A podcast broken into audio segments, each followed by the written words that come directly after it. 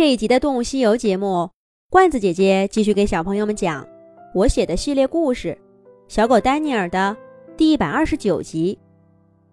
狼群中的地位之争，最终以约瑟获胜告终了。约瑟在所有家庭成员的注视下，第三个走向了肥美的猎物。他知道，那些目光中有期待的。有担忧的，有不服气的，还有崇拜的。但约瑟依旧像平常一样，始终冷冷淡淡的，看不出他心里的想法。而败下阵来的麦克，却委屈的看向查理的方向。刚刚就是查理的一声怒吼，阻止了麦克去咬约瑟的腿。要不然。现在谁胜谁败还不知道呢。不过查理并没有回应弟弟的目光。麦克的眼神渐渐变得失望、伤感，直到轮到他上前吃肉。饱餐一顿的狼群浑身放松下来，因为小狼也跟着出来，不需要回去喂食。查理一家。守了驯鹿的肉整整五天，直到骨架上只剩下一些碎肉，才把它留给狐狸和乌鸦，打道回府了。回家的路上，麦克始终走在队伍的最后。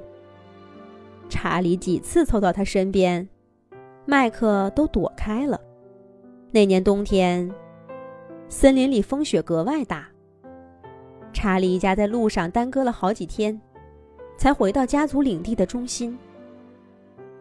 可在他们队伍当中，不知道什么时候，已经没有了麦克的身影。故事讲到这里，威廉停顿了一下，又继续说道：“麦克叔叔就这样离开了我们的狼群。去年秋天的时候，我还小呢。”那会儿，我妈妈只允许我从洞穴里爬出来，却从不让我走远。那一天，我正瞅准个机会，趁他们都没注意，想溜到小树丛里玩去。可我忽然看到，远远的来了一群陌生的狼，领头的一只看起来很威猛。还没等我反应过来，我哥哥就冲上来。把我叼走了。我哥哥一放下我，就冲爸爸喊：“爸爸，是麦克叔叔！麦克叔叔来了！”我发现全家人都紧张起来。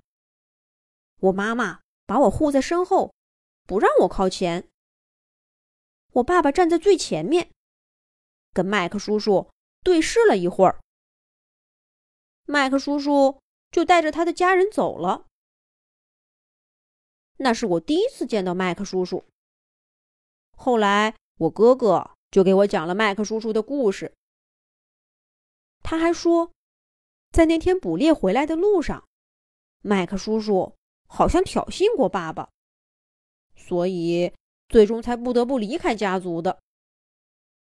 不过，他跟爸爸打架，打得很隐秘，除了妈妈，其他人都不知道是怎么回事儿。不过，麦克叔叔走了没多久，就成了另一个狼群的狼王。家里的人比我们家还多呢。我们两家人相遇过几次，都是为了争抢食物，有输有赢吧，跟其他的狼群也没什么不一样了。丹尼尔听了，忍不住问道：“为什么跟约瑟叔叔打一架没事儿，挑衅你爸爸就得离开狼群呢？”威廉回答说：“因为我爸爸是狼王啊，狼王是狼群的灵魂，跟其他的狼打架，今天你跟我打，明天我跟他打，有时候认真，有时候就是闹着玩儿，最多就是在家里的地位发生些变化，说不定哪天又变回去了。可是挑衅狼王就不同了。”那是在跟整个家族宣战呢。除非你能打败狼王，又能让其他的人信服，成为新的王，否则这个家里就没有你的容身之地了。我哥哥说，如果麦克叔叔不是爸爸的亲弟弟，也许他就更惨了。那以后呢？你也会做一位狼王吗？丹尼尔问威廉。威廉毫不犹豫的回答说：“那当然了，等我再长大些，我就会离开家，去建立一个属于我自己的狼群，像我爸爸一样。我哥哥就是这么做的。”说起爸爸和那个早已离开狼群的哥哥，威廉的语气充满了崇拜。很显然，怀特叔叔的选择。并不是威廉理想中的生活。不过，威廉并不想再多谈这些。他低下头对丹尼尔说：“喂，你要记得，到了我家里，一定要尊重我爸爸，还有我妈妈。我教你的那些礼仪，都记住了吧？”看到丹尼尔点头，威廉满意的说道。好了，那咱们现在出发吧。查理的狼群欢迎你。看样子，查理的狼群就在不远处了。小狗丹尼尔能顺利的成为他们的一员吗？下一集讲。